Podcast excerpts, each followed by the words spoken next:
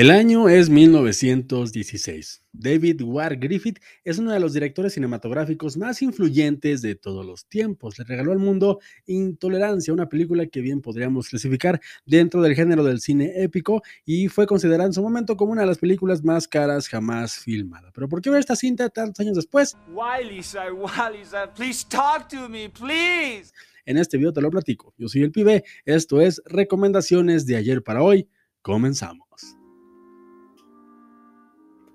Bueno, gente, vaya sorpresa me llevé cuando vi esta película. Les soy honesto, cuando vi que duraba tres horas y sabiendo que era cine mudo, por un instante dudé y me preparé una gran olla de café, pero para mi sorpresa no necesité ni una taza para seguir despierto. Y es que Intolerancia de 1916, dirigida por el grandísimo David Wark Griffith, es una auténtica pasada, de verdad. Claramente es una película sobresaliente y entendería, obviamente, a la perfección que las generaciones de hoy no sentían el llamado del cine silente. Pero les digo con la mano en el corazón, es un viaje que bien vale la pena vivir. Estamos hablando de una película de hace 107 años, con una manufactura increíble que, si me permiten decirlo, no le pide nada a ninguna producción actual, porque en sus imágenes, en su textura, en su relato, tiene algo que pocas superproducciones pueden presumir hoy día, y eso es que cada lugar y escenario se siente real, y eso es por una simple y sencilla razón porque es real. Los vestuarios, los escenarios, claro, sus efectos prácticos incluidos y juego de perspectivas, pero me encontré inmerso en un viaje al cual tenía mucho que no reparaba,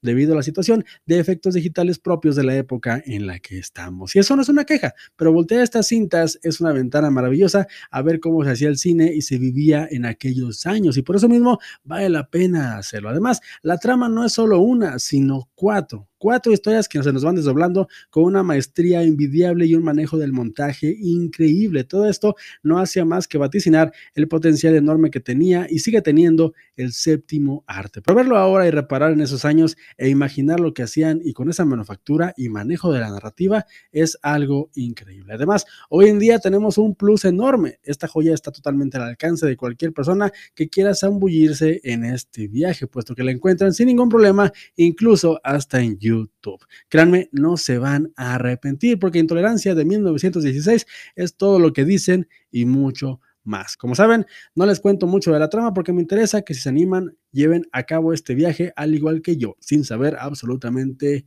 nada.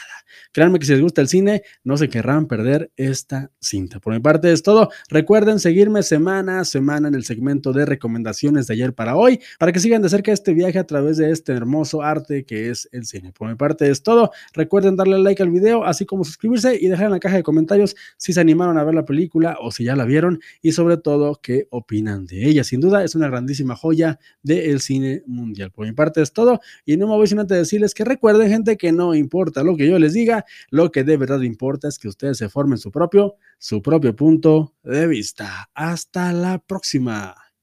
Bye.